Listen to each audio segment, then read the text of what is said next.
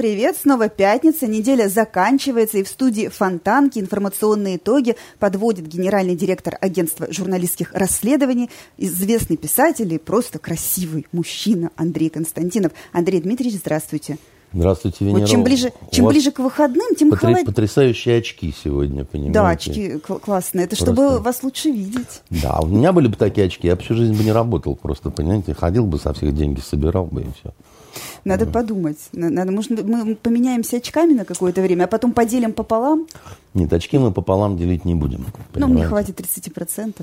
Ну, подумаем после эфира. Да, так Вы чем, мерзнете, да? Вас чем, это... чем ближе к выходным, тем мы холоднее. Вот я возмущаюсь, что все майские mm-hmm. сидели, мерзли, нас сдувало, смывало. И сейчас вот опять какая-то засада. Нас прокляли, как вы думаете? Думаю, нет.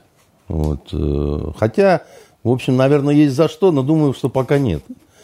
Поэтому наладится потихонечку погода. Вот уже все-таки э, теплее, чем плюс 15, понимаете, будет стабильно. А вот э, следующую неделю будет примерно так около 20. Это нормально для мая. Потом жара, в жару плохо работает, я вам скажу. Вы прослушали краткий прогноз погоды, а теперь к международным новостям. А, Израиль и Палестина выясняют отношения, э, летят ракеты с обеих сторон, но если над Тель-Авивом работает железный купол, и вот это все на видеороликах выглядит страшно, но как такие светлячки в небе мелькают, то Палестина телеграфирует о том, что у них уже больше сотни убитых.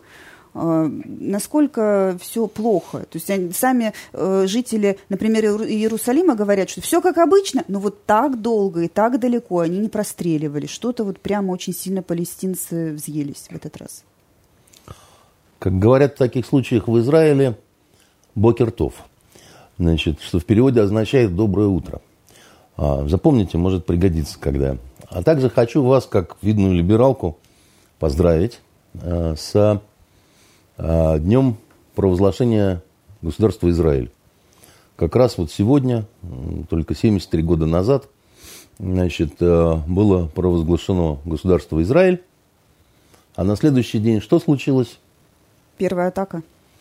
На следующий день случилось, завтра будут отмечать арабы Нагба, день Нагбы.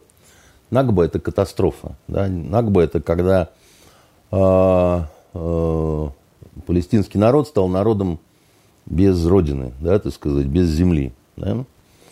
А, такой, а, а, как бы исход есть еще такой перевод у этого слова нагба. Потому что, э, как сказать, э, резолюция это Генассамблеи ООН, она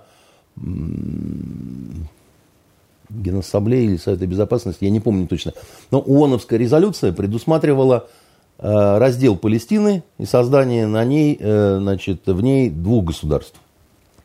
Арабского и еврейского.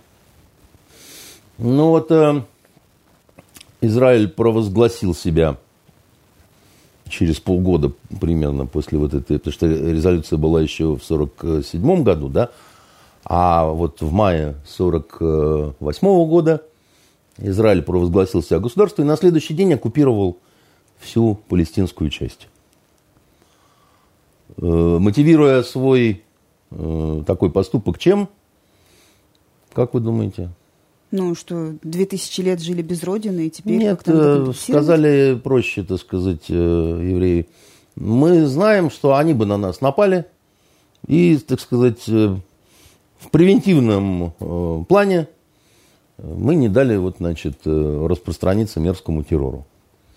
Как это ни странно, э, значит, похожие вещи э, много кто говорил по поводу того, что, так сказать, вынуждены были, да, вот э, вторгнуться, не помните? При, принудить к миру. Да, ну, и пораньше, во времен Второй мировой войны, Гитлер же как оправдывал, да, значит, свое вторжение в Польшу?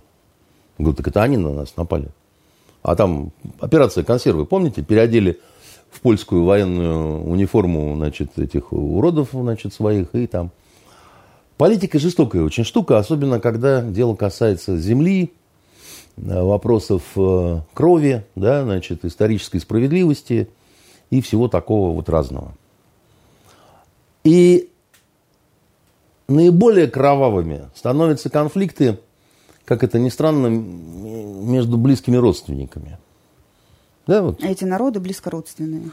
Какие эти народы? -п Палестинцы, израильтяне. Вот как татары и башкиры примерно. Или, если вам больше нравится, как татары и турки. Языки понимают друг друга, так сказать, да, там, ну, там, это там тюркская группа, а это семитская группа, да. То есть э, и арабы. Вот антисемитами почему-то называют только тех, кто, э, значит, э, как-то плохо настроен по отношению к еврейцам, да. А на самом деле семиты и евреи, и арабы, да. Если мы говорим о языковой вообще группе, да, то туда входит еще и амхарский, да, так сказать, то есть это эфиопский как это не покажется вам э, странным, так сказать, и несколько э, мертвых языков э, древних, да, значит, Иврит, кстати, тоже был мертвым языком на момент возникновения израильского государства. И у евреев были очень долгие и, как это ни странно, даже кровавые дискуссии о том, какой должен быть государственный язык. Израиля. И вообще э, старались пропихнуть очень идиш, да, так сказать. А идиш это, э, э, это это трудно даже назвать еврейским языком, потому что это немецкий диалект 16 века, в котором там 25% примерно э, слов на иврите. А так вообще по нему можно старонемецкий э, язык изучать. Так вот, э, это действительно близкие языки. Вот, и, хотя и одни, и другие в последнее время как-то злятся, что их называют родственниками. Вот как вот украинцы и русские, да. Украинцы говорят, мы не родственники, и вообще и даже не однофамильцы, да, там. А, но, понимаете, если по-арабски мир – это салям, то на иврите шалом, да, значит, вы слышите, да, шалом алейхим, салям алейкум, да, это, э, ну, Яблоко по-арабски э, туфах от туфах, а на иврите тепуах. Да? Таль по-арабски холм, а по-еврейски тель. Тель-Авив – это холм весны, да, так сказать, если так переводится. Э, поэтому, но разная религия, э, при том, что разговоры о том, что все арабы – ненавидят иудеев, это ерунда полная совершенно, потому что э, ислам возник на основе иудаизма и христианства. И ислам всегда уважительно относился и к Иисусу Иси, да, так сказать, и к Моисею Мусе, да, так сказать, и, ну, э, это, конечно, есть э, э, некое такое вот э, ожесточение Э, по отношению к неприятному соседу, а неприятного соседа одна сторона видит в другой. Ну, и те, и те. И разбираться на предмет того, кто больше кому, так сказать, сделал гадости, у кого больше прав и так далее, это очень неблагодарная задача, потому что за вот эти 73 года, которые прошли, очень много намучено было всего. И надо не забывать еще и то, что у Израиля, конечно, были а, лучше намного пропагандистские возможности в большинстве европейских стран, а также в Соединенных Штатах Америки. Самопиар был немножко лучше. Да не немножко. Арабского голоса практически никто не слышал и слышать не хотел. А еврейский голос слышали прекрасно, в том числе за счет того, что практически во всех странах э, серьезное еврейское лобби, да, так сказать, и некий такой моральный долг перед евреями после Второй мировой войны, Холокост, да, значит, э, это касалось прежде всего европейцев, которые, прям скажем, выпистывали нацизм. И мало того, что выпистывали, мало того, что, в общем-то, фюрера к власти привели, ну, э, понимаете, э, фюрер, он не сам пришел по себе к власти. Это все такие досужие разговоры его к власти привели. К власти фюрера привел крупный капитал Запада. А крупный капитал Запада, родная моя, после Первой мировой войны, это не германщина. Это Англия, это Франция, да, вот э, это Соединенные Штаты Америки, где крайне сильны были нацистские настроения, они очень не любят об этом вспоминать. Но королева Елизавета маленькая, с вскинутой в зиговке, так сказать, рукой, да, это она не просто так прикалывалась, на самом деле. В королевской семье были сильны нацистские настроения. До поры до времени фюрер вообще был рукопожатной фигурой. С евреями уже черт знает, что происходило, так сказать, а там их не принимали какие-то там страны, да, значит, э, э, которые считали себя европейскими. Ну, Польша считала себя очень европейской страной. Лютый совершенно антисемитизм был, просто лютый, понимаете? Мы, мы, мы же потом все это скрывали тщательно. Мы же были соцлагерем. Вы знаете, что э, еврейские погромы в Польше были после войны, после 45 года. Вы что, в курсе об этом или нет? Не слышали никогда? Ну, вы по, не поленитесь, посмотрите, да, я вам не буду называть конкретно э, города там и там, ну, посмотрите, что происходило э, в 46-м, 47-м году, да, это же не единичный случай был. В Киеве был, э, значит, погром э, еврейский в 45-м году, летом, по-моему, уже. Знаете, на какой почве? Когда возвращаться стали из эвакуации, да, значит, и... Там, а дома заняты уже. А дома заняты там, а еще это там, а, а в Киеве много евреев жило там и так далее. Поэтому вот э, у многих сейчас такие представления какие-то розовые совершенно, да. Э, поэтому тут э, с возникновением самим государства Израиль очень много разной интересной и мифологии, и э, такого ну, занятного, скажем так, да, значит, э, говоря не политкорректно, значит, э, Израиль возник на фундаменте нескольких китков сразу. Ну, евреи по обыкновению своему шваркнули всех, кого могли. Начали они, как вы догадываетесь, с кого? Ну, кого им интереснее всего было шваркнуть? Германию? Отмстить? Нет, они шваркнули Сталина. Иосифа, не побоюсь этого слова, Виссарионовича. Он всегда очень нервно относился. Он же, старина Джо считал, что он вообще самый, вообще просто хитро трахнутый, так сказать. Его, значит, э, некоторые считали, что он сам, значит, немножечко грузинский еврей. Вот, э, и он ходил себе, этот трубкой попыхивал, да, и, значит, э, он-то, он-то считал, что он создает очередную советскую республику только на Ближнем Востоке. Он так носился с этим проектом, что просто даже как-то, ну вот, не, неловко. То есть, ну вот, доброго старикана взяли и шваркнули просто по морде, вот, ну вот, еще и по лбу постучали одним местом, понимаете? Он-то считал, что это вот, ну, будет часть Советского Союза вообще. Угу. И поэтому он больше всех приложил стараний для того, чтобы Израиль возник. Это вовсе не англичане делали, понимаете? Англичане были против. Англичане их устраивали. Палестина это же их подмандатная территория была. Простите за значит, неприличное слово. Вот. Не все в курсе, что после Второй мировой войны были концентрационные лагеря для евреев, которые значит, э, обустроили англичане. Слышали вы об этом? А зачем им это было надо? Потому Все что... же уже как бы сказали, что нельзя такие вещи творить. Это вот сейчас у вас говорят на ваших либеральных сходках всякую хрень, понимаете, а вы слушайте меня. Я вам расскажу, как на самом деле было. Значит, когда возникла вот эта вот вся такая хитрая мешанина, да, там Сталин хотел свою республику, да, чтобы как раз так это англичанам так это немножечко. А вот, а евреи хотели своего государства и думали, что ничего не получится. Значит, э, англичане злились и, значит, шипели на всех, у них рушилась империя, где никогда не, не заходило солнце. У Соединенных Штатов свои были всякие такие, значит, приколы. Франция пускала слюни от умиления, что ее взяли в Совет Безопасности и причислили, значит, Несмотря на прежние подвиги. К, к победителям, хотя, в общем, ну, это мягко говоря, да, так сказать, там, ну, как это, э, Петен спасал э, мебель Франции, а Деголь ее честь. Значит, ну, э, в итоге сомнительное одно и другое, но ну, бог ты с ним, как бы, да, там. Абсолютно нацистская страна была Франция. Потому так легко и сдалась. Э, дикие антисемитские настроения, так-то уж между нами. Ну вот. И а, дальше у англичан была задача не пускать евреев э, в Палестину еще сначала. Израиля еще не было. А они как ломанулись туда.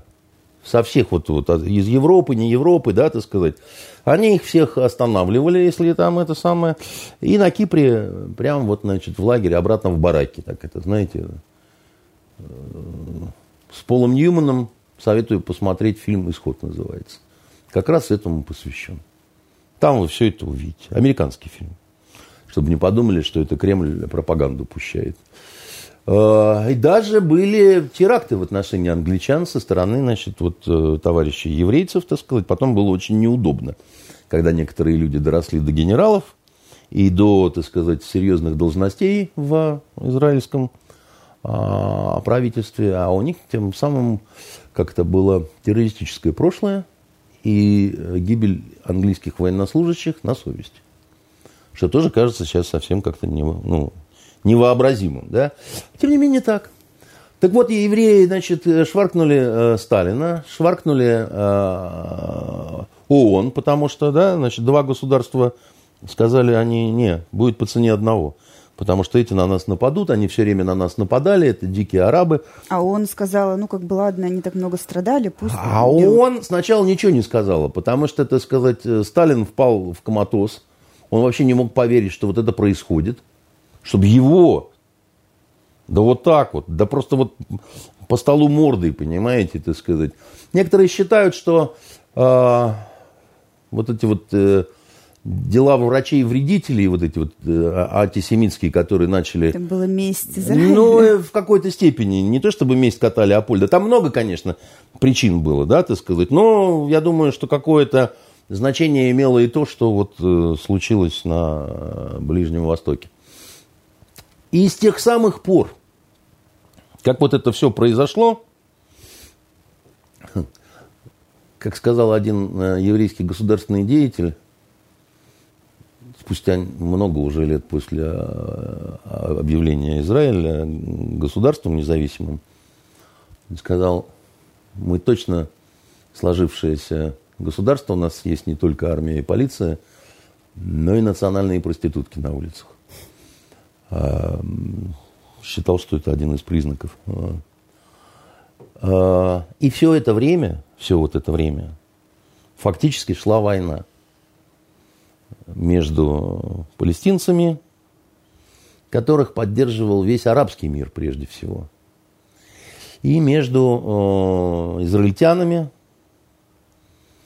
у которых в разное время были разные формы поддержки со стороны Запада, но, но, но с нами не было практически долгое время дипотношений.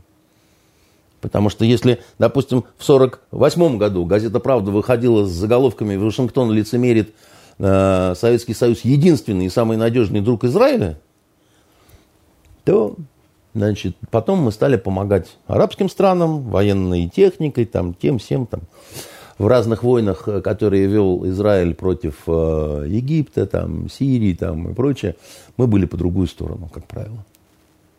Но со временем ситуация поменялась? Мы же сейчас... Со временем ситуация всегда меняется, и сейчас ситуация такая.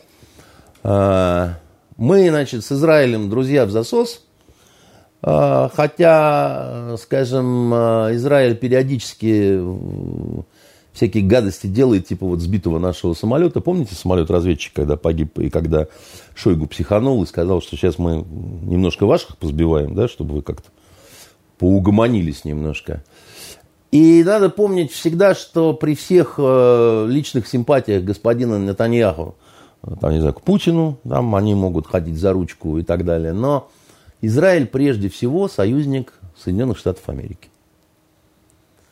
А личные отношения между президентами, они могут быть. Вот Натаньяху и Барак Хусейнович Обама друг друга на дух не переносили. Зато прекрасно Натаньяху решал вопросы с Трампом и его семейкой. Понимаете? Вот просто чудесно. А сейчас ситуация поменялась в том, как общественность мировая, в частности в Америке, относится к Израилю? В Америке общественность мало интересуется чем бы то ни было. Что не имеет прямого отношения к Америке. Общественность в Америке не, не в курсе, что существует страна Болгарии, например, понимаете? Некоторые узнают, для них это сюрприз большой. Ну, про Израиль, может быть, что-то слышали. Так вот, а, понимаете, вот что не поменялось, я вам скажу. Вот Еще раз говорю, да, чтобы там не было каких-то истерик, э, значит, э, у наших друзей русскоязычных в Израиле, которые там начнут кричать, что я там антисемит. И поскольку арабист, то значит антисемит. Да, значит, ну, само собой. А, когда к нам сюда приезжал генерал израильской разведки, значит, э, начальник, и приглашал меня все время в Израиль, я говорил, вы знаете, господин генерал, я не знаю, в курсе вы, кем я был? Он говорит, мы в курсе прекрасно, кем вы были и, значит, где вы служили. Я говорю, ну тогда что же вы меня приглашаете в Израиль? Меня стопорнут э, на границе, и я должен буду ночевать у вас в аэропорту Бенгуриона, а потом, значит, улетать. Э, вот оно мне надо. Он говорит, я вам гарантирую, так сказать, э, ничего такого. Но проблема Израиля в том, что там гарантировать ничего вот никто не может по этой погранных стражи, да, так сказать, там такие отмороженные девки особенно, понимаете, у нее там что-то перемкнет в компьютере, так сказать, и потом объясняет, что ты там, значит... Э... Системы безопасности там жесткие. Ну, Они очень-очень бдительные. Нации. А вы мне будете рассказывать? Я таки немножко был в Израиле, но... Есть чему поучиться у них. Э, да, значит, э, сложный это вопрос. Нельзя нам у них этому научиться. По многим, к сожалению, причинам. А, в том числе по причине того, что Израиль небольшая очень, небольшое очень государство, да нам их опыт э, вот э, на наших просторах э, повторить ну, к тому же, когда целая нация живет постоянно в условиях войны в условиях постоянной внешней угрозы, это а еще с очень жесткой идеологией. Там очень жесткая идеология есть. У нас-то нет идеологии. У нас в свое время из-за таких, как вы, написали в Конституции, что это не надо. Поэтому если поучиться, то как орут либералы-то, да как вы, что же вы все время, русские патриоты, призываете жить в условиях осажденной крепости? Та -та -та. Так Израиль живет 73 года в условиях осажденной крепости, понимаете? Поэтому там, там женщины в армии служат, понимаете, и там много чего интересного. Там с оружием люди, как это, ну, из увольнения, так сказать, домой приходят. Э, и там очень плохо относятся к тем, кто в армии не служил. Что к женщинам, что к мужчинам. Либо как к больным, либо как к убогим, да, либо как вот, а может у тебя бабушка арабка, да, так сказать, а может ты там еще чего-то такое. Поэтому там, э, так сказать, есть и чему поучиться, есть и чему не поучиться. Штука в том, что на Косорезеле очень много. Да, вот как-то разрулить это можно, Реш, решаемо ли а, это проблема? А, а теперь, подождите, вот сейчас я вам все это расскажу. Я к чему вам эту лекцию-то читаю? Иначе просто непонятно. То есть вот человек, который ну так вот, про сегодня начинает говорить, да, он не понимает, что, ну, когда 73 года, и всегда одно было неизменным. У евреев 5 человек погибших, у арабов 150. Но террористы они. А здесь, так сказать, не террористы, а мы защищаем. Да? Такой подход, как бы, да. И всегда, так сказать, у них аргументация замечательная, значит, э, мы, во-первых, предупреждаем о том, что мы наносим удар. Никто больше в мире этого не делает. Это правда. Но знаете, в чем всегда, так сказать, э, прикол, да, значит, как в том анекдоте, когда, значит, один другому в Одессе объясняет, как э, найти его дом. Говорит, так это же просто, вы же пойдете по Дерибасовской, пока не свернете налево. А там еще пройдете и уже свернете направо. А там вы уже увидите, там такая арка, раньше там было ателье, где шили кальсоны для Красной Армии, теперь не шьют. Но вы заходите во двор и громко на весь двор кричите «Арабинович!». Открываются все окна, кроме одного на третьем этаже. Это мое, потому что моя фамилия Круглов. Понимаете? Вот. Так вот, э, значит, э, э, они объявляют о том, что они наносят удары. И даже обзванивают дома какие-то, попадают не везде и не всегда. Но вы знаете, арабы так устроены и так далее. Не все убегают в каких-то домах лавки. У арабов не принято воровство, да, так сказать, ну и бросать вот все без присмотра, без, без так далее. Потом куда ты побежишь, да. А если там арава целый выводок детей, там, ну, в общем, там много всего. И поэтому все равно все время жертвы, в том числе среди мирного населения, хотя евреи говорят, так какие это мирные, это боевики, ну, просто на них же формы нет, вот, и автоматы у мертвых уже вынули из рук, да, и теперь говорят, что это, значит, мирные граждане, а это только половина мирных граждан. Но факт остается фактом. Детей много погибает, женщин много погибает. И в самом Израиле есть те, которые переживают по этому поводу и даже на демонстрации выходят, да, вот, ну, такие пацифисты. А есть те, которые вполне себе по так нехорошему говорят, ну, убили арабскую бабу, и туда ей дорога. Меньше вот этих э, ублюдков нарожает, так сказать, которые потом все равно будут нас стрелять. На полном серьезе. Интеллигентный вот этот народ, который все привыкли считать, что исключительно бухгалтеры, давно уже не такой, понимаете. Евреи научились убивать э, после Второй мировой войны. Они сказали никогда больше. Вот. Это тогда принято было считать, что они такие все, знаете. Хотя у нас вот э, в Советском Союзе очень много было военных военнослужащих евреев, которые вполне себе умели держать оружие в руках. Если вы посмотрите на День Победы, который национальный праздник, да, государственный, в Израиле, да, то увидите, сколько там ветеранов войны с боевыми наградами и все такое прочее. Вот. И э, штука была в том, что долгое время Э, палестинцев действительно считали исключительно вот, ну, террористы, как бы, да, там, а евреи это такие близкие к христианской цивилизации, да, это часть цивилизованного мира, там, тра-та-та, тра-та-та. А потом настроения стали меняться. Потом, так сказать, все-таки стали одергивать немножко. И, хотя напихали, да, так сказать, самолетов в израильскую армию, да, там, ну, там армия такая очень сильная, как бы, да, и духмяная такая, как бы, да, они знают, что они воюют э, за жизнь и счастье, и вообще вот за существование, да, вот, э, и себя, и своих близких, и, ну, как бы, да, там очень такая в этом смысле. А в Палестине э, когда был Ясер Арафат, да, значит, которого израильская сторона упорно называла сифилитиком и значит, террористом, а, было движение такое «Фатх». Э, наследники этого движения лидерства – это западный берег реки Иордан. Вот там фатховцы сидят, да? И вот э, их голос стал слышен. И что решили умные евреи? Они решили, надо быстро скоррумпировать Фатх, верхушку. Да, с ними можно иметь дело, в конце концов, всеми семиты, ну что вы.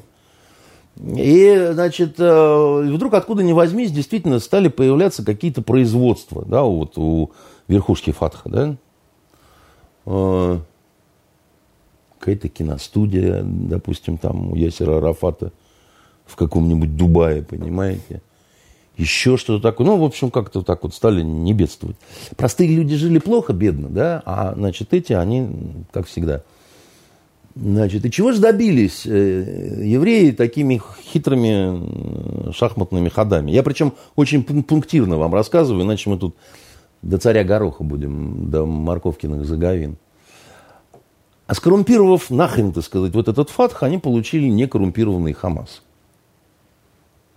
Понимаете, вот когда простые люди видят, что вот так, он говорит, да идите вы в жопу, а у нас будет вот такой суровый, некоррумпированный Хамас, который по, э, по своему, э, значит, э, происхождению, да, значит, по своему генезису. Что такое Хамас на самом деле? Опять-таки, евреи говорят, что это террористическая организация, которая там типа везде запрещена, там говна, пирога. Это тоже не так, потому что это братья-мусульмане по лицензии. Понимаем, да? Хамас, ставим знак равенства, братья-мусульмане, да? У нас есть братья-мусульмане, допустим, египетские, да, у нас есть Ихван аль-Муслимин э, сирийские, такая, тех, которых э, папа Асада, значит, э, Хафиз Асад танками давил еще, так сказать, в 82-м, когда они восстание подняли, да. И у нас есть старина Эрдоган, партия, которая у него называется как?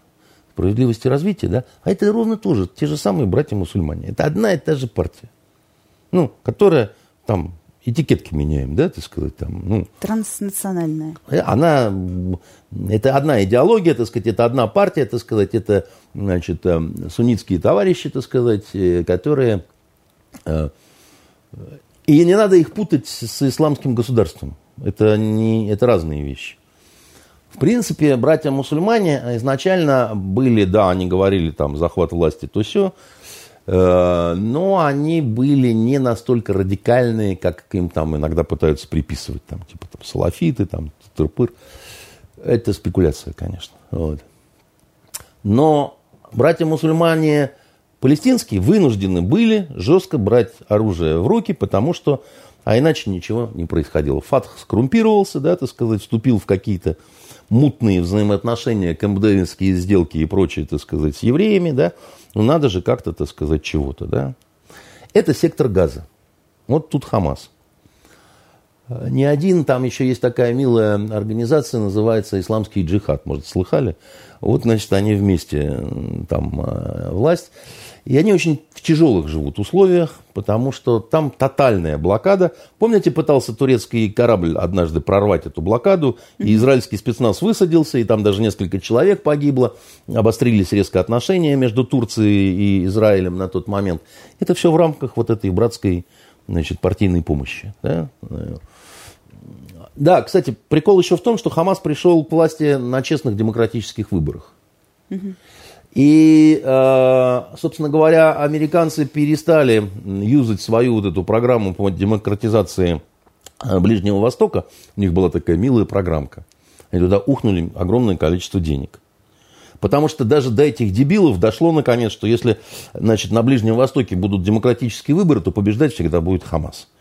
И они, когда до них вот с пятого раза ну, доехало, понимаете, это, ну, опять-таки Эрдоган, это тоже, в общем, честные демократические выборы – они что-то поняли, что здесь что-то не так, что здесь вот, э, э, как вот есть территория, где не работает закон тяжести. Яблоко улетает вверх, да, значит. Э, и они, значит, свернули свои коврики, свернули свои вот эти палатки с Кока-Колой, значит, с голыми блондинками и куда-то делись, понимаете. А Хамас никуда не делся. И деться никуда не может, потому что это самый большой в мире концлагерь. Угу из которого нет выхода, кроме как туннелями, вот на эти вот они там роют вот это все, Значит, э, смотрите сериал «Фауда», я вам советую. Вы, вы, вы поймете, что выхода на самом деле нет, и ненависть никуда не уйдет, да, так сказать, и есть проблемы, которые не имеют решения. Если не врать, если коротко вы спросили, возможно решение? Нет. На сегодняшний день решения этого нет, ровно так же, как не было и 30 лет назад. Ну, Сегодняшний ну, кризис чем-то отличается от предыдущего? Да, он от, от, отличается тем, что, так сказать, есть определенное ожесточение. Очень сильное, так сказать, оно вызвано следующими э, причинами. Пандемия пандемией, а блокаду с э, сектора газа никто не снимал. А что такое блокада, да, вот э, сектора газа? А евреи же что говорят? Они говорят, да вы вообще, ну, как вам не стыдно?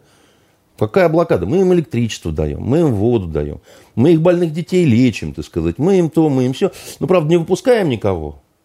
И, значит, трехкилометровая зона по морю. Там даже рыбаки от берега не могут отойти дольше, чем 3 километра. Комфортабельная тюрьма. Понимаете, отели стоят чудесные, правда, пустые. Вот. Там даже некоторые бездомные живут.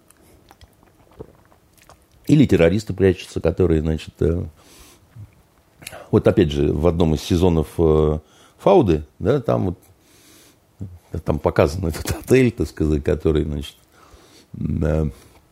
и э, одно время стало вроде как притухать, пригасать как-то, да, там, но все-таки вот столько поколений живет в состоянии войны, да, вот этого всего. Вот, но случилась пандемия, а пандемия, она стала катализатором для всеобщих человеческих психозов. Да, вот, э, трудно, страшно. Этими вообще никто не занимается. Израиль как сумасшедший себя ширяет этими прививками, да, но как это, вот на этих не распространяется, да. Там-то Бог знает, что происходит, да, в, э, в секторе газа, если мы говорим. Там просто никто толком не знает, что там. Там медицина есть, и там врачи хорошие, да, там очень многие у нас учились там э, и так далее. Но с прививками там не алло. А с бизнесом вообще полный караул. И гуманитарный кризис очень сильный с точки зрения вот э, такой вот, э, как сказать, э, молодежи много, заняться ей нечем. Раньше выход находили э, в чем? Канализировали как вот, это, вот, вот этот молодую протестный электорат – кто такие были палестинцы в арабском мире? Самый образованный арабский народ. Почти у всех высшее образование. Заняться нечем, но помощь есть от братских арабских стран. И по всей Европе учиться. Да, там, в Испании, в России, там, где хотите, понимаете. И вот очень образованные люди, а, ну, а работы нет на родине, если, да, там. Поэтому некоторые оставались там во Франции, там еще где-то такое. А тут пандемия. Какая учеба? Куда? Кто? Куда? Никто никуда не поедет. Как, как, ну, вы что вообще, да? Все, всех накрыли ковшиком. Вот. И, потом, и, и поэтому достаточно было любой искры, да, чтобы оно, как это, на старые дрожжи, как это, взяли, бросили пачку дрожжей в деревенский сортир, да, да плюс у всех раздражение. Да плюс старик Трамп начудил с вот этими голландскими высотами, значит, этим посольством в Иерусалиме. Там, ну, что он только вот не, не наотламывал. И когда приходил старина Байден, который жестоко критиковал Трампа, в том числе за то, что там вот на Ближнем Востоке... Палестина считала, что наконец-то что-то... Они думали, ща, наши пришли, как бы, да, сейчас вот это все там, посольство обратно, ну, в общем, гипс снимаем, клиент уезжает, там все. А страна Байден сказал, не, ну, ужасный человек Трамп, ну, уж вот, как это, что сделано, то сделано. То есть сказать, трахнули тебя бабушка, ну, вот, ходи и вспоминай с удовольствием, как это было. А, а, так, а, а, Проехали. Замнем для ясности. Замнем для ясности. Как всегда было с палестинцами. Но при этом, когда вы говорили про Европу, уже несколько лет назад пошло движение такое, что, блин, что-то мы тут как-то вот не, не ту сторону поддерживали. Во Франции, в разных Швециях там и так далее дело дошло до блокады э, э, еврейских продуктов пищевых когда это стало такой модой, да, мы не покупаем, так сказать, кошерного еврейского вина израильского. Мы не покуп... Но Израилю от этого тепло, холодно. А, Израилю было обидно, потому что за этим дальше виделось ведь не только это. Не только то, что при том, что ну, э, в Израиле вино очень вкусное, кстати говоря, и там очень много э, мелких ферм, где производят вино. Такие, оно, оно тема хорошо, понимаете, когда массовое производство, знаете, вот это вот, вдова Клико, понимаете, по всему миру, во всех duty-free, уверяю вас, когда в таком массовом количестве выпускается шампанское, сразу проседает э, качество. Это, конечно, не такая дрянь, как аргентинский шандон, не доводилось вам? Ой, я один раз ужас, понимаете? И не пейте никогда. Это умудрились впарить, значит, марку эти французы э, дуракам в Аргентине, да, у нас типа там вот и лоза там будет, и все. И у этих, значит, аргентинский шандон, мать моя. Это не то, что пить нельзя, это, ну, вот только их... Назва... Название уже подозрительное, так что ну, будем держаться подальше. Да, да, да, значит, не пейте. А вот, о чем я. Так вот, поэтому, когда, допустим, все-таки меньше потреблять стали, допустим, того же вина, то кому-то из фермеров и, как это, и, и, и по шекелю ударило. ударило, да, значит. Хотя не смертельно. Но дальше стали поднимать вопросы. Уже в ООН, в разных международных организациях особенно активно была Швеция, которая говорит, а мы, мы посла примем палестинского у себя, мы признаем Палестину государством, мы то, все, пятое, десятое. Да? Э, у них есть право на свое вооружение. В общем, там, ну, Израиль вот на это очень нервно реагировал уже, да, потому что они видели и справедливо видели угрозу безопасности свою, да, когда они говорят, мы от полицейских сил-то, которые тут даже вот вроде как вот на западном берегу реки Иордан, мы от, у них автоматы Калашникова. И то, а вооруженные силы. С артиллерией, очевидно, которая будет... Э, плюс в Израиле очень много людей, которые у них еще больше притязаний на землю. Они не, не останавливают. Э, вы знаете эту программу их вот поселений, которые тоже, они вперед и вперед, вперед и вперед, это наша земля. Вот. Поэтому сейчас, конечно, ситуация не такая вот э, радужная для Израиля, как была когда-то. В Европе очень много леваков, которые вполне себе э, против э, Израиля. И э, еврейское лобби в некоторых э, странах чуть подпросело так. То есть ситуация будет развиваться дальше каким-то неожиданным сейчас, образом. Сейчас страна, откуда больше всего бежало евреев за последнее время, вы очень удивитесь. Как вы думаете, что это за страна? Это США? Франция. Франция? Франция, да. Там а, за счет, в том числе, и вот этих мусульман, которые понаехали, понаприехали, там очень много стало проявлений антисемитизма. Ну и плюс, я вам еще раз говорю, у страны, Франции, да, богатое нацистское прошлое. Да. Мы вот весь советский период старались говорить, что только там было сопротивление, маки там, то все. Это вранье. На самом деле это было не так.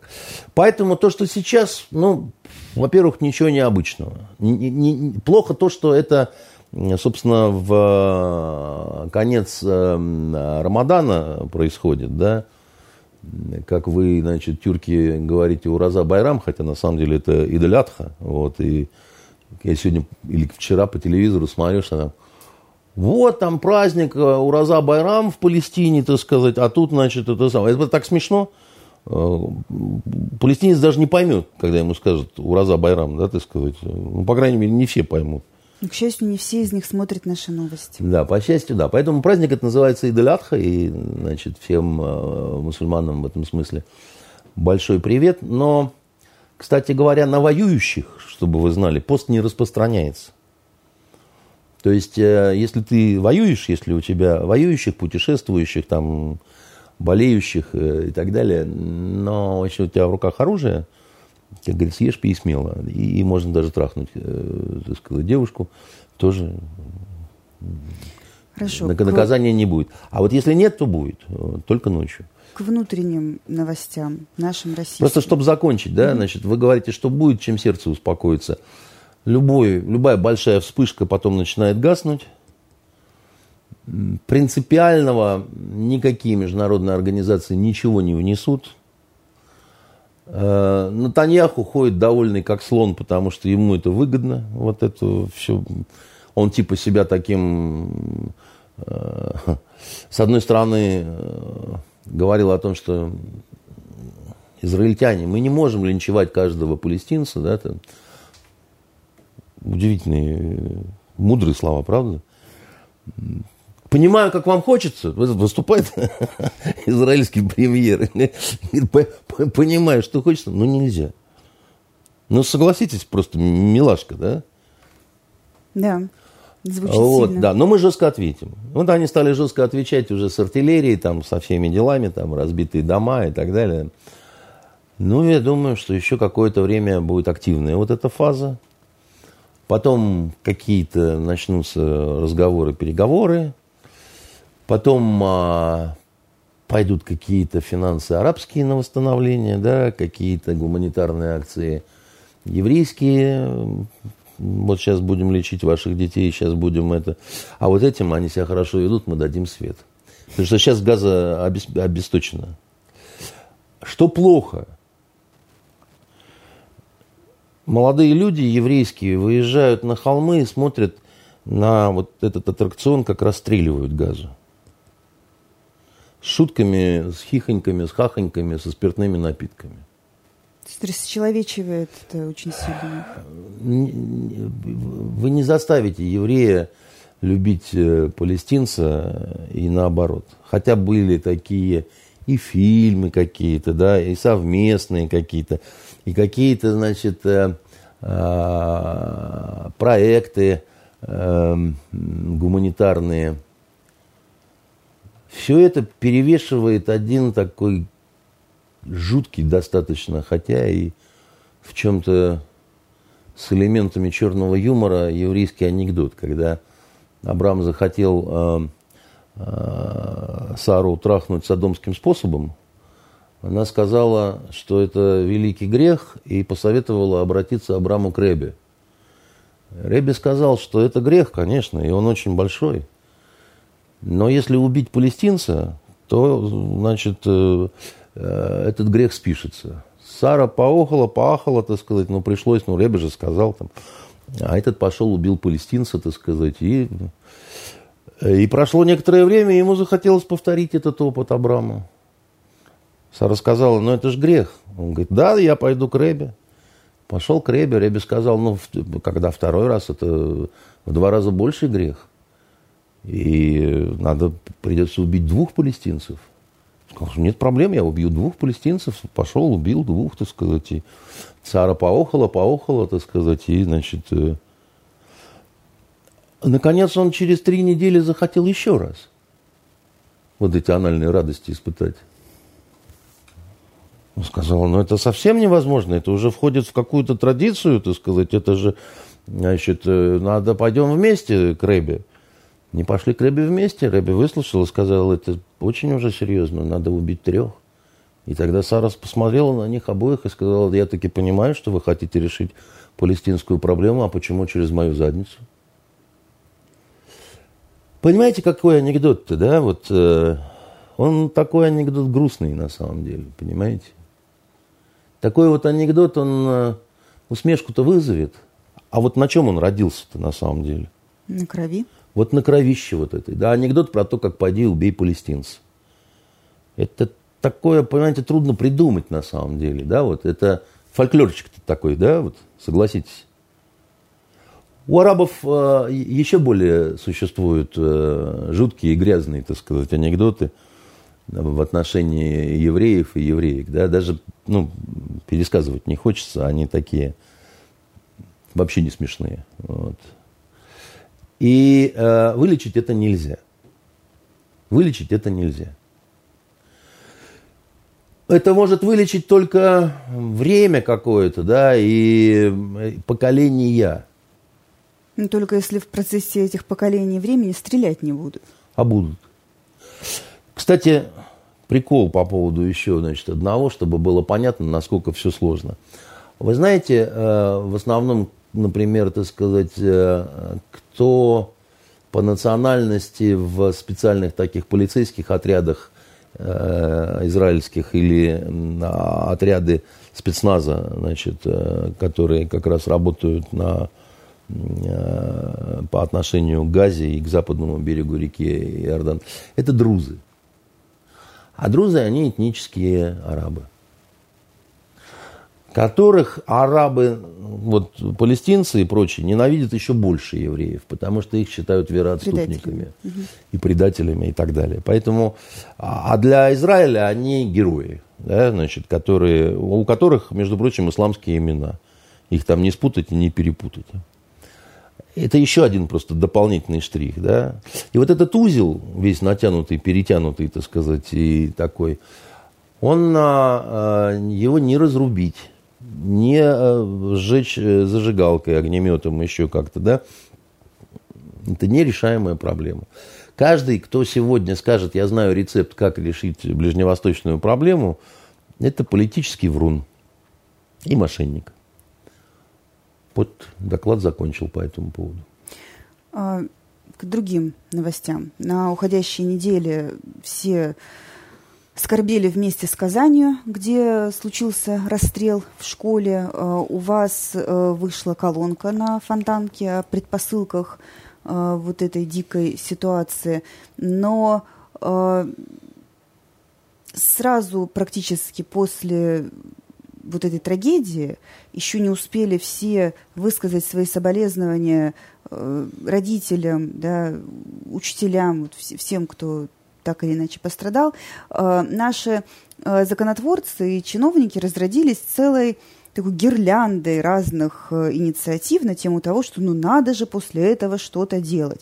То есть кто-то предлагал, там, что это геймеры виноваты, компьютерные игры запретим, э, ужесточим правила оборота гражданского оружия, э, перепишем всех э, стран, странненьких, вот замкнутых школьников э, во всех средних школах, а заодно тех, кто за Навального и прочее, прочее, прочее. То есть э, понятно, что что-то надо делать. И э, президент э, поручил разработать какие-то изменения в законодательство о гражданском оружии. Причем, как мы помним, в 2018 году, когда случилась Керчь, и там 19 человек погибло, было то же самое. То есть он поручил разработать изменения, ну, ужесточение правил оборота. И вот, ну, никогда такого не было, и вот опять. Это что значит? Кто-то не докручивает, не дорабатывает или нет решения? Ну, как действительно говорят американцы, дерьмо случается, да, значит, э, мне, у меня в какой-то в каком-то плане такое сочувствие к Виктору Васильевичу Золотову, который вот вчера на совещании у президента там отдувался как дельфин, значит, э, выпрыгивающий на поверхность. Ну, извините, в 2018 году ему уже было сказано, что как бы... Ну, он вообще-то не э, депутат Государственной Думы, который законы принимает, он туда может направлять какие-то предложения там или еще что-то такое. Так направил? Да направлялось там, вот давайте так вот, чтобы не уходить в какие-то философские дебри, Значит, возможности по ограничению вот этого оборота гражданского оружия практически исчерпаны. Если мы говорим об ограничении а не о запрете вообще, тотальном запрете Ну, а как всего. же повысить возраст, э, ужесточить а, правила к Вам будет легче, экспертизе. если придет расстреливать э, в школу э, человек не 19, а 25 лет. Вот это что-то принципиально изменит. Вам будет легче, если придет расстреливать школу человек не с ружьем, значит, полуавтоматом, карабином, дробовиком, а, допустим, с копанным ППШ.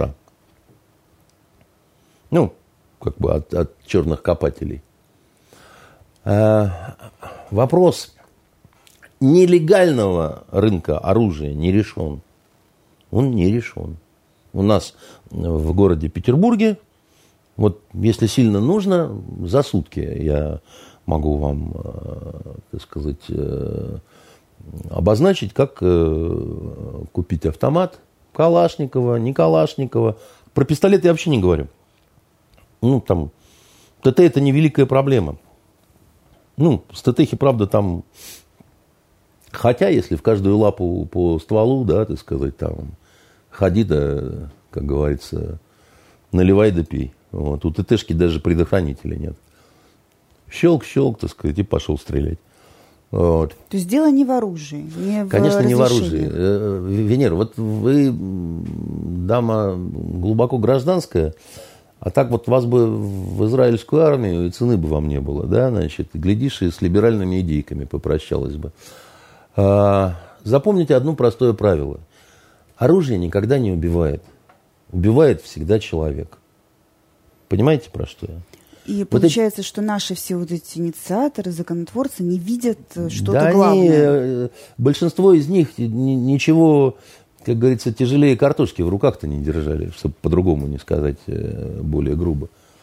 И сидят какие-то губошлепы и начинают там, вот там здесь надо запретить пистолет, здесь там надо запретить, значит, карабин, здесь там это, здесь там то. Слушайте, ну не будет э, э, ружей, за топоры возьмутся, ну. Ну, к тому же такой случай был в Бурятии был. несколько лет назад. Конечно. Школьник пришел с топором, был, с ножом. есть, будет, да, так сказать.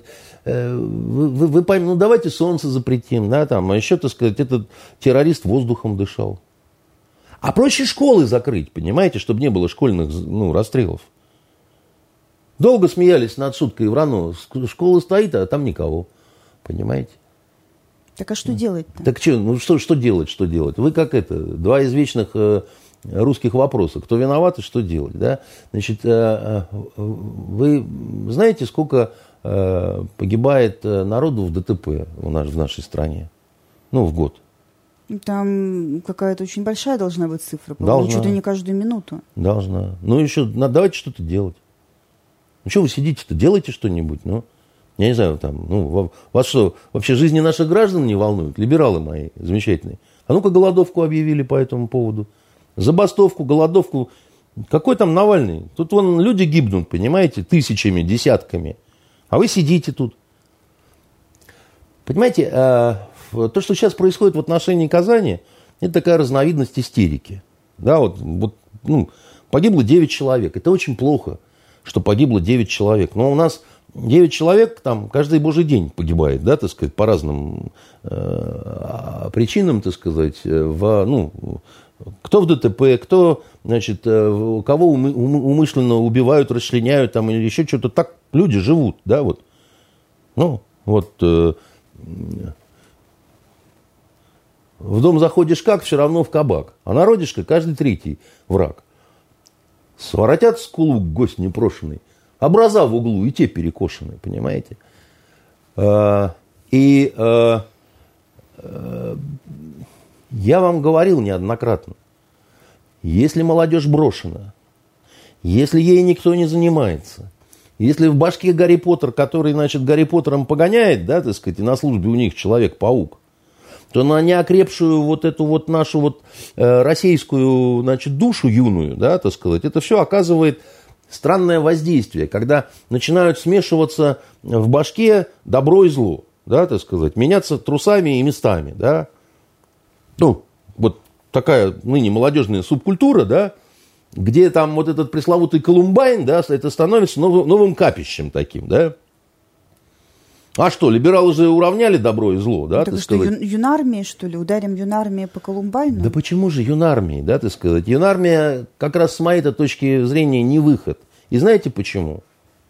Потому что в юнармию идут очень здоровые детки. У них здоровые карьеристские мозги. Никто из юнармии... Ну и экипировка там стоит безумных денег, которые да. родители должны быть в состоянии заплатить. Да, это все, так сказать, детки определенных родителей, которые понимают, что уже сейчас, если ты хочешь быть депутатом, начинать надо с юнармии. Ну, и ходить мимо Шойгу с вытаращенными глазами. Да? Поэтому э, юнармия это, в общем, для тех, у кого и так все в порядке. Я вам, я вам так скажу, понимаете? А как вот заниматься теми, у кого не очень все в порядке, понимаете? А это большой вопрос. К тому же, если мы говорим конкретно про парнишку, про парнягу вот этого, да, которого там, а давайте мораторий отменим на смертную казнь. Давайте. Давайте шлепнем его. А что? Лучше даже не расстрелять, а повесить. Чтобы не сразу помер. Всем сразу станет легче. Погибшие дети оживут ну, родители утешатся, которые, у которых горе. То, что при этом повесили сумасшедшего, да, ну, ну а что, первый раз, что ли? А он сумасшедший, там, кто бы что ни говорил, да, потому что ни один нормальный человек вот такого не сделает, просто, да, так сказать, это невозможно. Тем более, это, а какая выгода-то? А типа он хочет быть известным. Ну так это и есть помешательство, понимаете? Чем более выступает официальный представитель значит, Следственного комитета, ну, дама-то вот эта вот блондинка, генералом стала за это время. Петренко, по-моему, ее зовут. Так а мы нашли, он обращался к врачам, у него опухоль в голове. Ну, эксперты, кстати, говорят, что вот такие проблемы с мозгом для молодого организма э, не могут повлечь изменений в поведении. Эксперты, они все очень большие молодцы. У нас, знаете, как это, на трех экспертов восемь мнений. Вот. Это как юристы, да, вот. Э, кто что, так сказать, балаболят э, и так далее. И, э, ну, голова предмет темный, я вам скажу. Голова предмет темный. Так и, что, энцефалограмму и, каждому делать раз в полгода? Нет, вы не сделаете каждому энцефалограмму. Но я, вот вы мою колонку-то помянули, а до колонки была предыдущая, вот мы с Леной сидели, программа. Я говорил, у нас народ находится в состоянии глубочайшей депрессии после вот этого первого года пандемии. А она чревата, это, значит, вот э, э, депрессия, это состояние ужесточением насилия в отношении самих себя, да, то есть суицидники, так сказать, оживляются, и насилие, направленное на значит, других людей. В данном конкретном случае это и то, и другое, потому что это помимо того, что значит, убийство вот такое, это еще и самоубийство замаскированное. Понимаете? Вы говорили, что э, запрашивали данные по самоубийствам и были намерены поговорить с э, кем-то из экспертов, ну, кто вот работает. Э, психиатр, которого я хочу пригласить для разговора сюда к нам в студию, он еще только вот вернулся из отпуска и будем договариваться по конкретному дню. Но конфликтологи, да, вот, э, допустим, они к тому, что я говорил, они относятся с полным пониманием. Мне звонили и говорили, ты абсолютно прав, так сказать, там. Ну, часть просто государственных людей, да, которые говорят, ну, мы по отношению к государству какие-то вот вещи, то, что ты говорил, просто не можем, ну, произнести, да, но это так. Вот, ну, все, все так, как бы, да. А, а у нас государство оказалось в ситуации такой, да, депрессия есть, какие-то программы по выведению людей массовые из этого состояния, их нет. И применить их нельзя. Потому что надо для этого сказать, что все кончилось, да, все, опасность ушла. Можете снова браться за руки, да, целоваться на улицах с незнакомыми девушками, да, и танцевать тарантулу. Ну или хотя бы шашлык, извините, жарить на своем жарить участке, шашлык, не да. выкапывая для этого пятиметровую яму да, в 100 да, метрах да, от ближайшего да, забора. Да, а нет. А нет, на самом деле. А ничего нельзя все равно. И что тогда делает человек, да, ты сказать, человек в Палестине берет, значит, ракету и запускает э, э, в израильский город, а у нас берет, э, значит, карабин и идет в школу, значит, и начинает вытворять бог знает что, как бы, да. Ну, это же, это все равно истерика какая-то, да, это все равно что-то такое. А сидят депутаты и говорят, так надо ж как-то, надо ж как-то, Золотов, а ну-ка давай волшебную таблетку. Ну, я... А ну-ка вот давай, значит, немедленно. А давайте у каждой школы посадим по росгвардейцу. Да, давай. так предложили. Давайте, давайте, милые. Когда однажды росгвардеец какой-нибудь ошалевший расстреляет, так сказать, эту школу, Кого тогда сажать будем? Пограничника? Это дело в том, что то, что я сейчас говорю, да, так сказать, это тоже может произойти. Вы понимаете, в армии, в армии, да, вот, так сказать, солдатики, так сказать, периодически сходят с ума. Ну, или расстройство какое-то наступает, или девушка изменила, понимаете, письмо написала, он а, автомат взял, значит, в карауле, значит, своих сослуживцев положил и бежит. Это же типовой случай в армии, понимаете? А дальше от ужаса, так сказать, понимая, что все, уже кирдык приехали, забегает в ближайшую школу. Что это, нереалистичный сценарий, что ли? Да легко. Понимаете? У нас думают почему-то, что если человек в погонах, то он, понимаете, весь какой-то такой себя особенный. Да я таких шизофреников видел в армии, вы себе представить не можете, каких. У нас тут случай был один, значит, э, в агентстве журналистских расследований, э, даже много чего видавший Евгений Владимирович Вышенков и то рота раскрыл, понимаете, от удовольствия. От, э, не удовольствия, а от обалдения. Значит, нашли, покончил с собой паренек, солдатик. Ну, причем покончил ужасным способом, да, так сказать, он Э, бросился под поезд э, и ему отрезало голову. Вот. Ну, его в морг там, значит, в военный там отвезли там то все. А потом возникла версия, что дедовщина, доводили, травили там то все. Вот. И, значит, э, при углубленном исследовании тела, да, так сказать, у него в заднем проходе нашли, извините, сперму мужскую. И решили, значит, такая была, значит, версия, что, ну, вот его помимо всего еще и употребили, как бы, да, и он от, от отчаяния пошел, покончил с собой, да, так сказать, и стали у всех сравнивать ДНК, да, вот всех сослуживцев, да, там не совпадает, не попадает, ничего.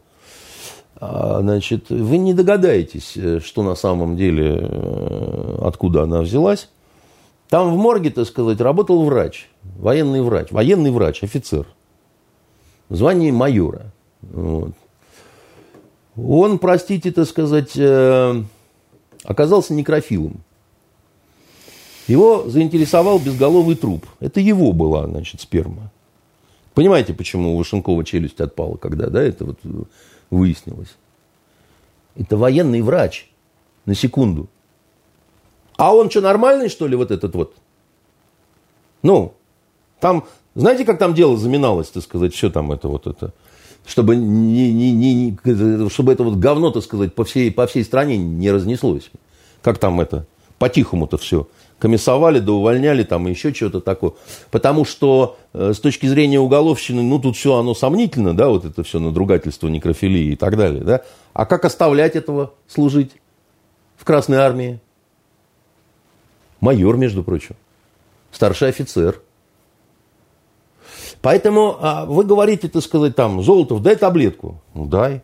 Дайте каждому майору, значит, э, в каждом военном госпитале дадим. Ну, понимаете, жизнь такая штука, что, значит, э, сегодня, так сказать, у тебя там, э, как это, нормальный сосед, только почему-то громко песни поет, да, а завтра он с бензопилой куда-то пошел. Как, как вы это, вы говорите, он шел по улице там с ружом. Помахивая и... этим ружьем прохожим. Венер, а я неделю назад, вот тут у нас на Ватрушке, на нашем мостике-то, да, два дебила с мечами световыми, так сказать, э, сражались. Ну, вы сравнили, извините. Так а черт его знает. Они сейчас со световыми мечами, а потом из сумки вынут э, калаш, да как жахнут, понимаете, по гуляющим, э, значит, петербургским гостям нашего города. Поэтому что вы хотите? Можно э, пытаться там все ликвидировать. Я вот знаю в городе, допустим, несколько точек, да, идеальных с точки зрения совершения теракта. Ну, там, вот я смотрю, я... Не рассказывайте. Я не буду рассказывать. Я просто говорю, что я знаю, да, что вот если, допустим, вот делать, да, так сказать, то вот таким образом, так сказать, будет большое количество там жертв, как бы, да. Ну, давайте там все, как это, заблокируем, забетонируем, там мешки с песком поставим, так сказать, и зенитное орудие. А потом там окажется этот майор из госпиталя, который что-то так тоже, понимаете, у него что-нибудь перемкнет. Ну. Чтобы не э, завершать э, беседу Нет, перед я, выходными. Я, я, я, хочу, я, хочу, я хочу пожелать, э, конечно, сил вот всем пострадавшим, родителям там и так далее, да. А я хочу нашему государству пожелать не впадать в истерику, да, потому что Ничего мы не сможем сделать с жертвами дорожно-транспортных происшествий. Да? Значит, мы не сможем решить э, проблему умышленных убийств, вот, чтобы они вообще не случались да, в ближайшее время. Да? Там, ну, надо работать, безусловно, да? надо, надо, надо стараться, надо создавать систему морально-нравственных ценностей. Да? Для этого очень важна литература, книги, там, значит, еще чего-то такое. Да? И самое главное, надо из, изживать в себе ханжество и лицемерие. Потому что, понимаете, проще всего, вот сейчас проще всего взять, наградить всех учителей. Вот, вот да, там сказать, что вот стояла учительница у двери, да, орден мужества ей. Как погибшему в Сирии, так сказать, да. Она смело же стояла за дверью. Дети сидели под партами, а она стояла, готовая в любое время сражаться, как сказал Владимир Владимирович Путин. Это правда на самом деле, да? Ну, она так и должна была делать на самом деле. Это, ну, вы, вы, вы из обычного поведения сейчас начинаете делать героизм, как бы, да, так сказать. Ну, а, а что она должна была делать? Бросить детей выпрыгнуть в окно? Или как вообще она должна? Стояла, значит, прислушивалась и так далее, да? А давайте орден мужества. Ну, а чего? А меня, наоборот, заклеймим, раз я такой циничный, рассказываю тут какие-то страшные истории, понимаете, и черные анекдоты. Вы можете мне объяснить, что делает э, в Казани министр просвещения, который туда поехал? Ну, видимо, инспектирует школы на предмет того, как они охраняются. Министр просвещения. А что он делает? Я не знаю, что он делает. И я не знаю, что там за оборванцы вот, ну, в самой Казани. Там, ну, они без министра никак. То есть, ну, деревня, на самом деле. Вам лучше знать, вы же это татарка у нас. Ну, Татарва-то не, сама не справится, конечно, да? А зачем туда там эти 32 следователя московских поехали? Ну, видимо, ваши там, ну... Ну, видимо, надо что-то, чем, да? что-то решать. Это же... Что решать? Вот что решать? Это же история о том, что все чувствуют, что надо что-то делать, но никто не понимает, что именно. Поэтому, Поэтому давайте за казенный счет у нас да. сотни каких-то чиновников приедут в Казань. Ну так они все школы по всей стране теперь проверяют на предмет охраны. Еще раз вам говорю, значит, лимит э, э, мероприятий по охране школ, да, он выбран. Я учился, в школах не было оград никаких. И двери были открыты, да. Заходи, кто хочешь. И, в общем-то, из гардеробов никто ничего не воровал. Значит, сейчас э, школа – это неприступная крепость. Ну, давайте зенитное орудие там поставим. В заключение передачи... Не, не, не, совсем... Нет, вот не в заключение передачи. Я еще раз говорю, что э, вы мне объясните, зачем туда поехал Бастрыкин. Зачем туда поехала уполномоченная по правам ребенка? Там есть свой уполномоченный по правам ребенка. Я понимаю, если, значит, там забрали, ну, медицина в Москве наверное, лучше, чем в Казани, да, там в Казани ходят только с пилой и ножовкой, там могут, ну, а что, дикий, дикая это торва, это мало что изменилось со времен Чингисхана, да, там, значит, А вы были э... хоть раз в Казани? Да, я был в Казани, это нормальный столичный город, понимаете. В Казани университет, извиняюсь, так сказать, э, еще в Российской империи был один из лучших. Что вы мне про Казань-то рассказываете, да? Я поэтому не понимаю, зачем туда поехал министр здравоохранения. Он, очевидно, с банкой с йодом там ходил, так сказать, или... Это, это что такое? Это вот и есть лицемерие и ханжество. Сидите на своих рабочих местах, уважаемые товарищи чиновники.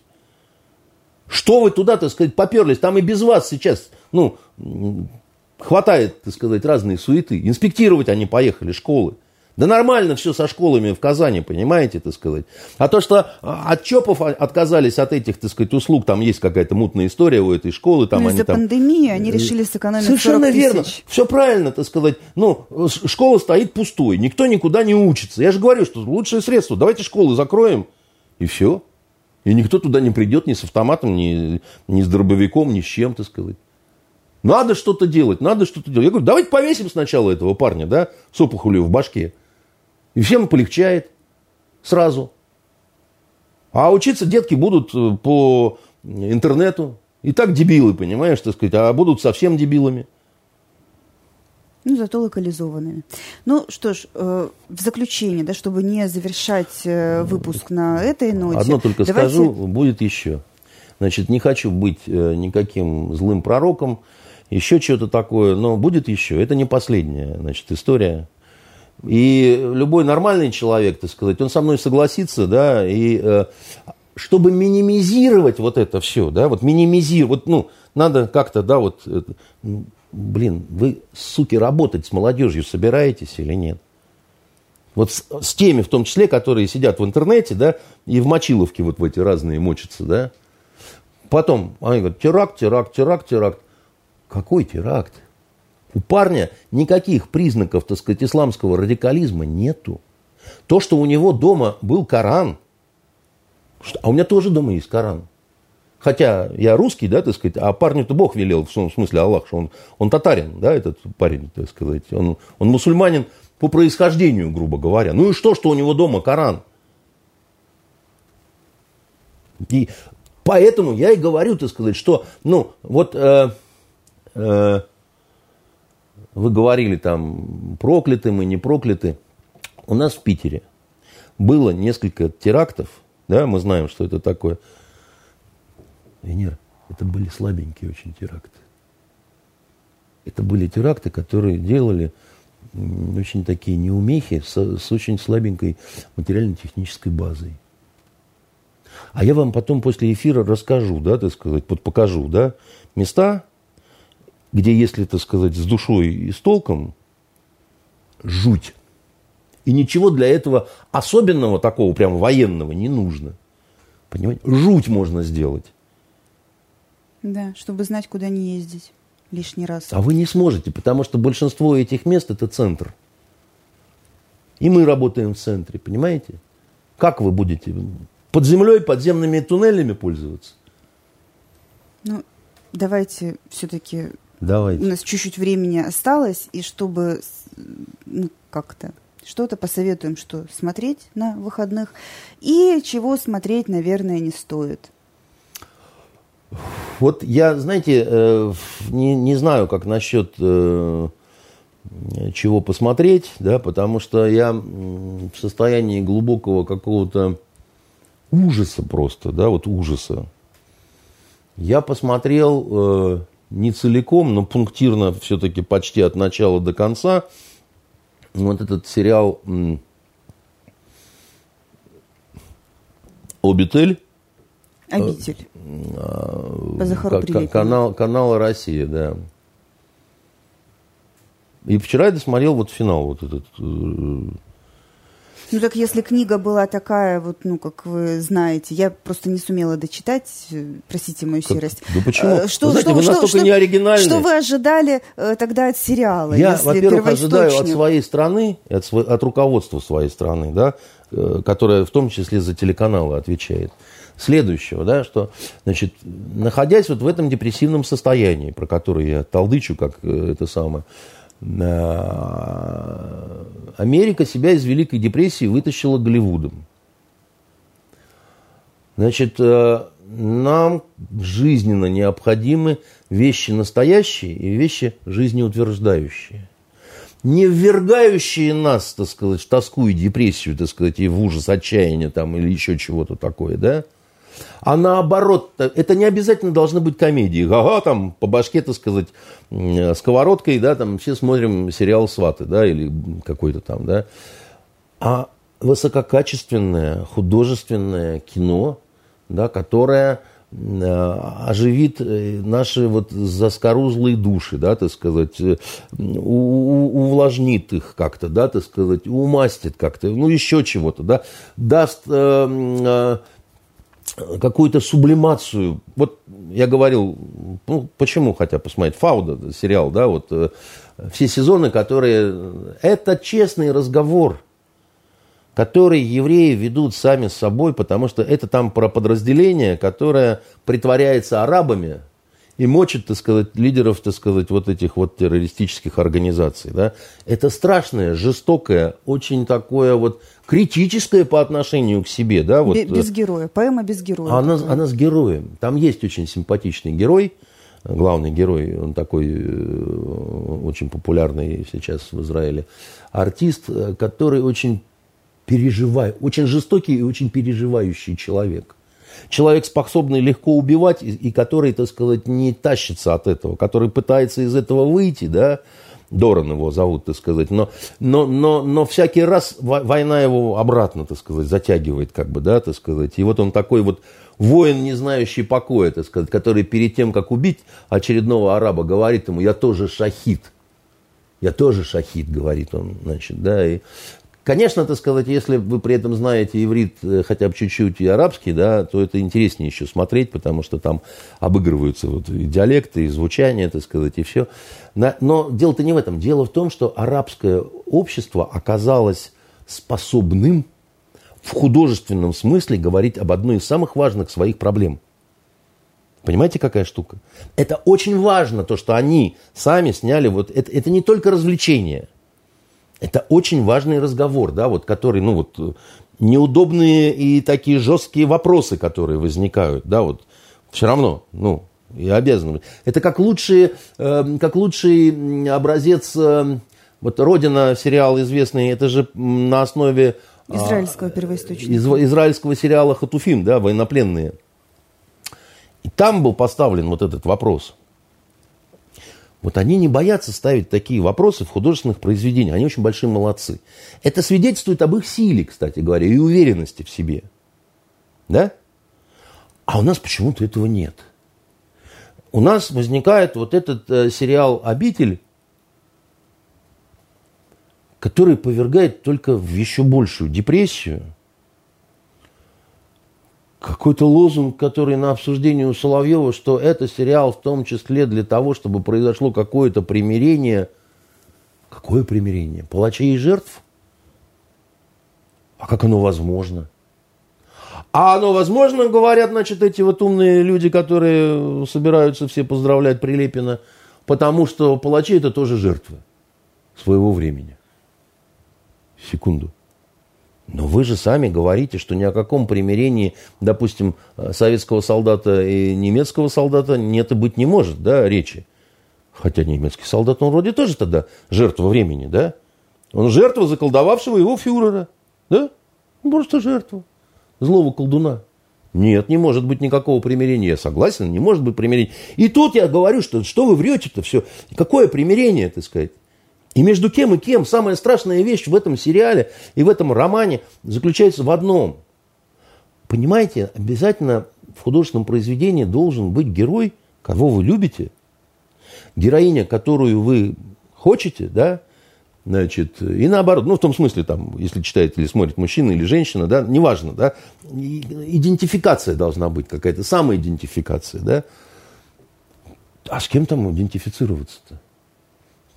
Там жалкие, некрасивые, такие какие-то брезгливо сломанные люди, да, с одной стороны, а с другой стороны упыри какие-то, да, палачи, которые, а неважно совершенно, чем они мотивируются, там, есть у него в голове какая-то идея, нет у него в голове какой-то, так сказать, идеи, да, и вот они все, так сказать, оказались потом, значит, в итоге все вот, все, все, все в кровавой яме, да, всех, так сказать, закопаем, расстреляем и так далее. Но самое главное, там вот эта вот история любви. Палачиха и заключенный. Юшкин кот. Знаете, это как какой-то страшный секс в цирке уродов. Понимаете? В этом, конечно, есть что-то такое, такое вот липко-запретно манящее, да, как вот какая-то страшная казнь, которая происходит, да, и вроде жутко тебе, так сказать, а вроде одновременно, ну как же, так сказать, да, там, где же я еще такое, так сказать, увижу. Но после этого состояния какого отравленного, понимаете? Потому что, ну, вы, вы нам зачем это все рассказали? Ну, вы нам зачем это все рассказали? Можно с тем же успехом снять э, хроники там, пыточные, там, я не знаю, тайные канцелярии, там, еще чего-то. Или большой сериал о том, как э, значит, э, насмерть э, забивали или распиливали на куски там, значит, евреев в гестапо там, или где-нибудь еще, да? Ну, это все было. Давайте, как это, сделаем сериал там «Хроники Освенцима», понимаете? Ну, и так это будет весело там всем. И, а это нужно, типа, это будет такая горькая пилюля, понимаете? Это, это при чем здесь горькая пилюля, да? Ну, э, я, я не за то, чтобы забыть. Я не за то, чтобы забыть. Но если мне показывают фильм «Собибор», да, где там, значит, э, э, четыре пятых фильма, это как, значит, э, немцы верхом на евреях ездят, да, так вы за... Собибор это не про это история. Собибор это история гордых и красивых людей, которые, так сказать, скинули, да, значит, уродов, так сказать, и вырвались, значит, на свободу. А вы мне про них практически ничего не рассказываете. Вы мне про Собибор рассказываете, да? А я говорю, что про победу над Собибором нужно, а не про Собибор. Понимаете, в чем разница? И э, если так будет дальше, то мы не вылезать будем из этой депрессии, а закапываться туда окончательно. Понимаете, искусство, это, как сказал один носатый древний грек, это то, после соприкосновения с чем человек становится лучше. А после вот этого, значит, обителя человек становится хуже, а не лучше.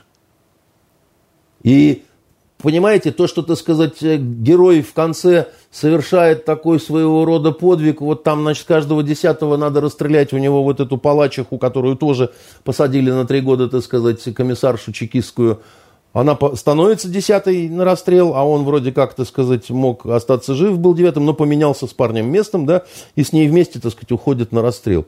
Вы это к чему мне это все? Какая чудная история, так сказать. Какая, какая замечательная вещь совершенно. Э, нас, э, так сказать, э, наша жертва захотела быть закопанной вместе с палачом. Чудесно. И, и, и вот в этом финал, да? И, и, и, и в чем мораль вот этой всей истории? Типа, просто живем так или как вообще? Ну, ну хоть что-то светлое в кинематографе нашем в последнее время выходило?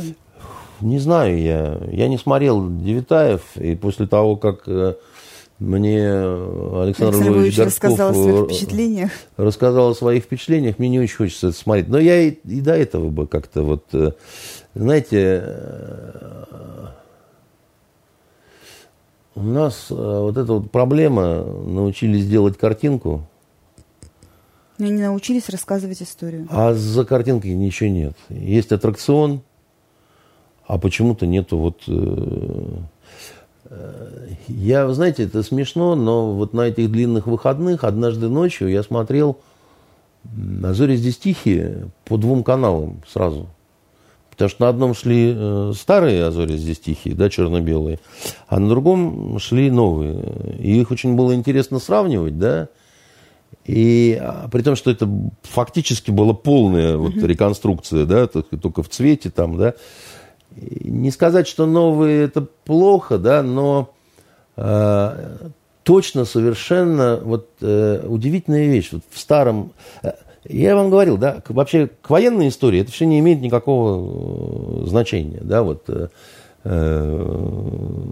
Борис Васильев, он вроде, конечно, фронтовик и даже был участником Парада Победы. Но вот в его творчестве, когда он писал о войне, иногда даже возникали сомнения, насколько у него был свой вот этот боевой опыт. Потому что «Азори здесь тихие» – это такая выдумка сказка, да, но э, как, э, ну, как вот группа глубинной разведки, немцы, да, 16 человек. Невозможно. Никакой старшина, никакие пять девчат героических, да, они могут небольшой первоначальный ущерб причинить, после чего в течение небольшого времени, нескольких часов, да, будут ликвидированы. Они будут ликвидированы, да, это вот, ну, просто как бог свят, да.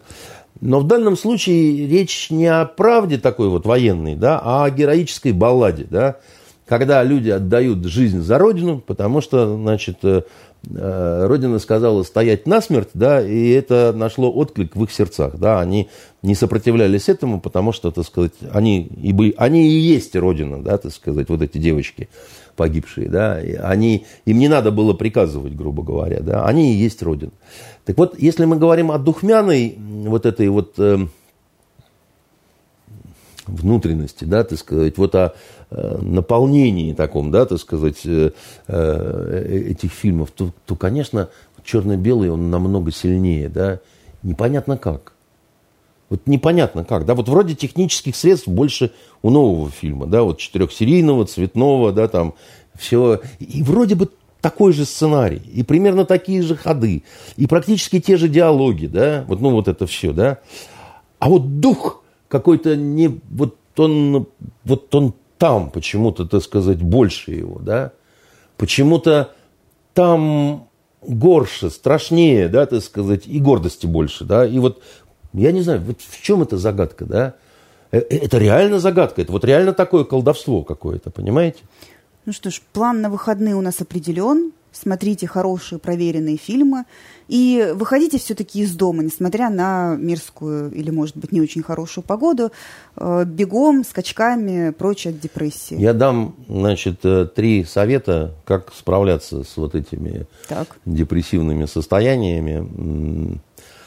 Вы должны, кстати, были бы их помнить, э, потому что вы же сдавали, так сказать, журналистское расследование в свое время, когда в университете учились, да, и вы помните, да, что есть такая система дебрифинга для э, журналистов, которые побывали в кризисных ситуациях, да, которые считаются перенесли стресс, перенесли очень сильную, значит, какую-то нагрузку. Дебрифинг – это когда их коллеги ну, отогревают тем, что все время начинают вот на эту тему говорить, чтобы выговор... дать выговориться, выговориться, выговориться, выговориться, чтобы, что называется, выплюнуть, выблевать из себя все. Шведские наши коллеги взяли на вооружение эту систему от шведских полицейских, а там эту практику внесли вот психологи, да, значит, э, которые давно работали в полиции.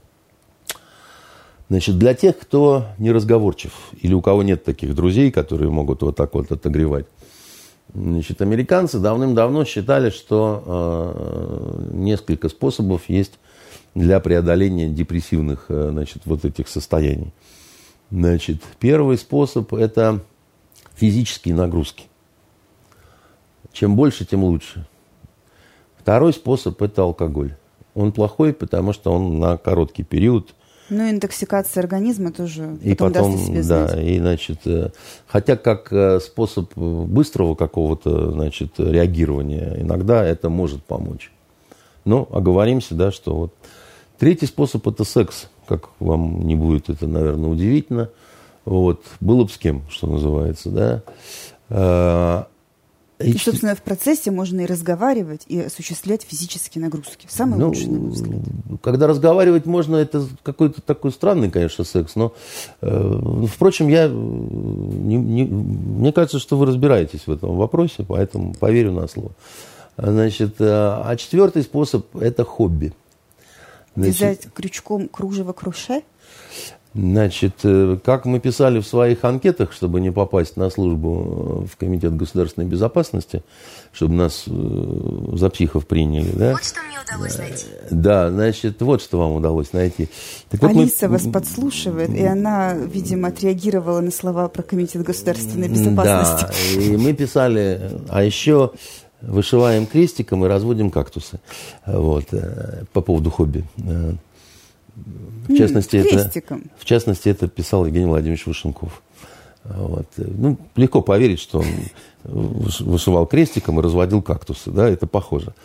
А, значит, а, я лично занимался макраме, как я. Вот, а вы знаете, что это? Да, я знаю, что это.